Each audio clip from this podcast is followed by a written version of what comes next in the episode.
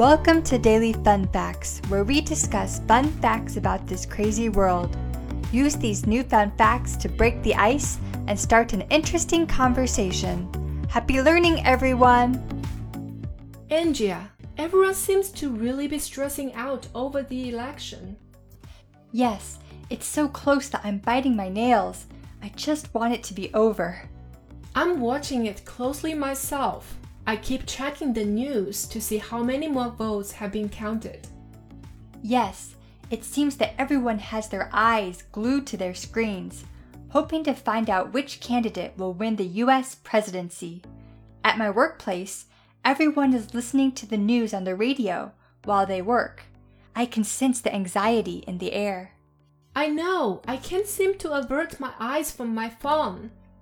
It makes me wonder before TV and radio, how were elections reported? Was there just as much drama and anticipation when the results were so close? Or is this just a modern day phenomenon because of our easy access to the media? For sure, there was lots of anticipation. However, and this is a fun fact, the way the vote was conducted and how the results were announced were totally different in the past. Before the radio, television, and internet came to be, newspapers and other print publications were the main vehicles through which election information was distributed to U.S. voters. From the 1850s to the 1870s, anxious residents would stand around newspaper offices in anticipation of the election results, not because they wanted to buy newspapers, but because they knew that there the results would be written out on sheets of paper and they couldn't wait to see the outcome. 在过去没有收音机、电视以及网络的年代，美国选民通常只能通过报纸和其他印刷出版物来获取选举信息。迫不及待的选民会聚集在报社旁等待，不是为了买报纸，而是为了第一时间知道选举结果。Elections in the U.S. have been reported in some other interesting ways as well throughout history. According to the New York Times, to announce the 1904 presidential winner of the race between U.S. President Theodore Roosevelt and challenger Alton Parker, the newspaper company beamed a light that could be seen from within a 30 mile radius into the sky from their building at the famous Times Square in New York City. If the beam of light pointed to the west, residents knew that Roosevelt had been re elected for another four years. If it pointed to the east, then this meant his opponent had won. 在一九零四年，美国总统罗斯福与挑战者奥尔顿的总统竞选时，《纽约时报》别出心裁地在其纽约时代广场的大楼里，通过向四周发出三十英里内可见的高亮光束，来向选民公布总统竞选结果。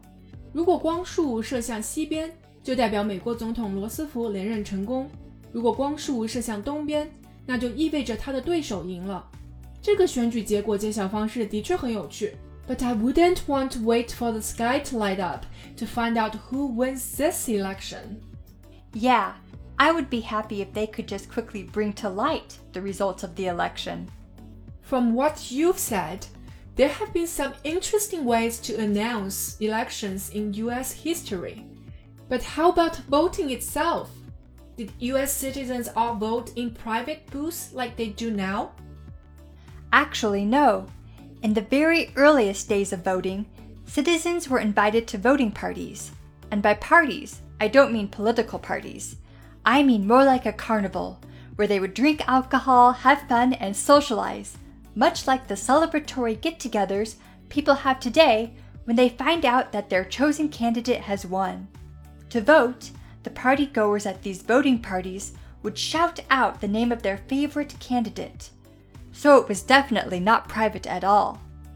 原来，在美国民主投票初期，只有拥有土地的有钱人才可以参与投票。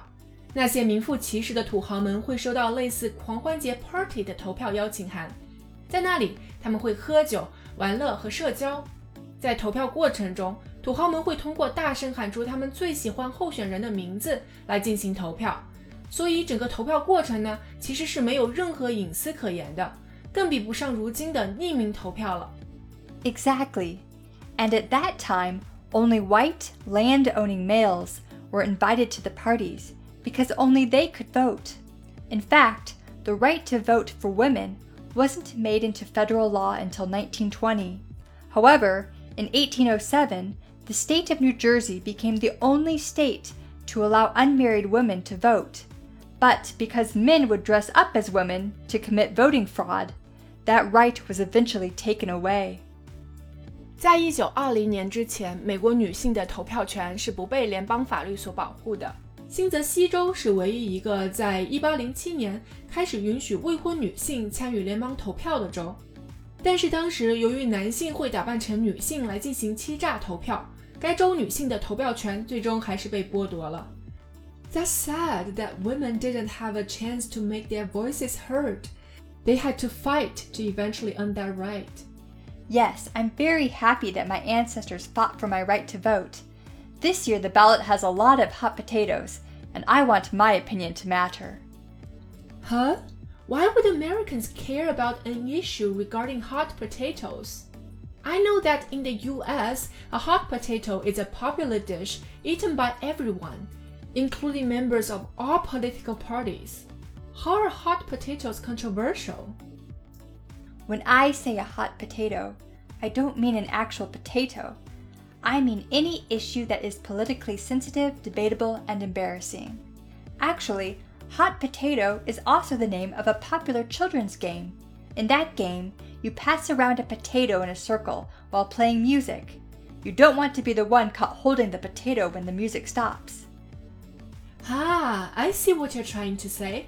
Hot potato 在这里是指政治里那些敏感的、极具争议且令人窘迫的问题，这跟国内常说的烫手山芋是同一个意思。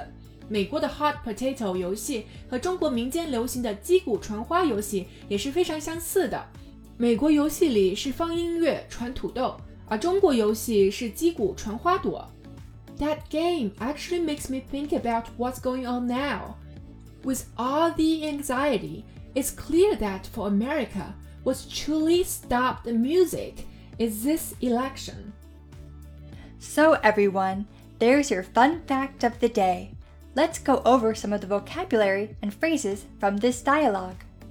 Vocabulary Candidate, 候选人、 Presidency, 总统职位、 Avert, 避免、 Anticipation, 悬念、 Phenomenon, 现象、 Vehicle, 方法、 Beam, 光束、 Carnival, 狂欢节、 Celebratory, 庆祝的、 Get Together, 聚会、小聚、 Partygoer, 参加聚会的人、 Fraud, 作弊、 Eventually, 最终的、 Ancestor, 祖先、 Ballot, 选票、 Controversial, 有争议的、 People and Places, Theodore Roosevelt, 西奥多·罗斯福，美国第二十六任总统， Times Square, 美国着名的纽约时代广场， Phrases, Bring to Light, 使显现出来，使揭晓， Hot Potato, 烫手山芋， Stop the Music, 美国俗语，用来形容非常重要的事件或情况， 以至于您暂停其他所有工作，而将注意力仅仅专注于此。All right, join us next time for another fun fact to help break the ice. 好了，这就是我们今天的有趣常识分享。如果喜欢我们，请别忘了点击订阅。拜拜，咱们下期再见。